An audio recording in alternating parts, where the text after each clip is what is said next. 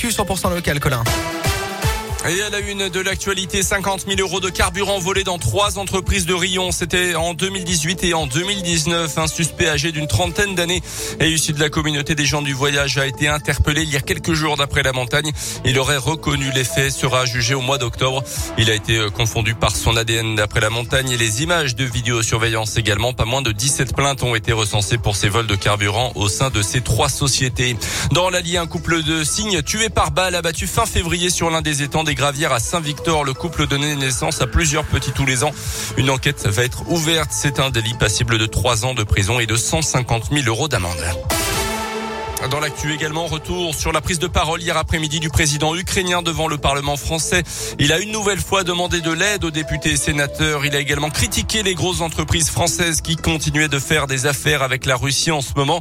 Renault, Auchan, Leroy Merlin à qui il a demandé de quitter le pays. Kiev appelle d'ailleurs au boycott de la firme automobile. Dans la foulée, le constructeur a annoncé qu'il allait suspendre les activités de son usine à Moscou. Le masque sera-t-il de nouveau obligatoire en intérieur? En tout cas, Emmanuel Macron n'exclut pas cette possibilité si l'épidémie de Covid-19 venait à faire remonter le nombre d'hospitalisations. C'est ce qu'il a déclaré hier sur M6. Plus de 145 000 nouveaux cas de Covid-19 ont été confirmés en 24 heures en France. Mais pour l'instant, les hospitalisations restent relativement stables. Emmanuel Macron qui dénonce aussi une faute après la mise en berne des drapeaux en Corse alors que les funérailles d'Ivan Colonna auront lieu demain dans son village natal.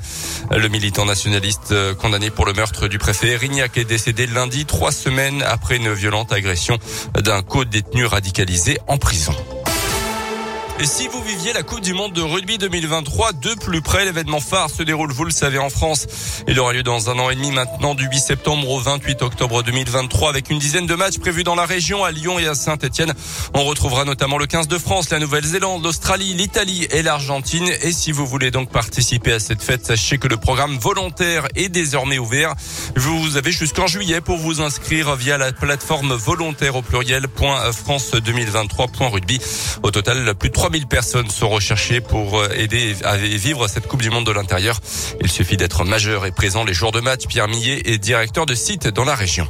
Sur l'émission, on a vraiment tous les pans de l'événement. On peut faire de l'accueil aux spectateurs, on peut faire des aménagements, de la communication, des opérations médias, des hospitalités. Ils seront dans le stade principalement, mais également sur d'autres sites de compétition, puisque en tant que direction de site, on gère également les accueils dans les gares, on gère les camps de base, on gère les sites d'entraînement. Voilà. Quand on est volontaire, on peut vraiment être sur une mission qui recoupe tous les pans de l'organisation d'un événement sportif international. Il faudra patienter jusqu'au mois de septembre pour connaître sa sélection ou non dans cette fameuse liste des volontaires. Merci Colin, vous allez revenir pour la QVQ à 9h20 et pour les titres du prochain journal, nouvelle édition 9h30.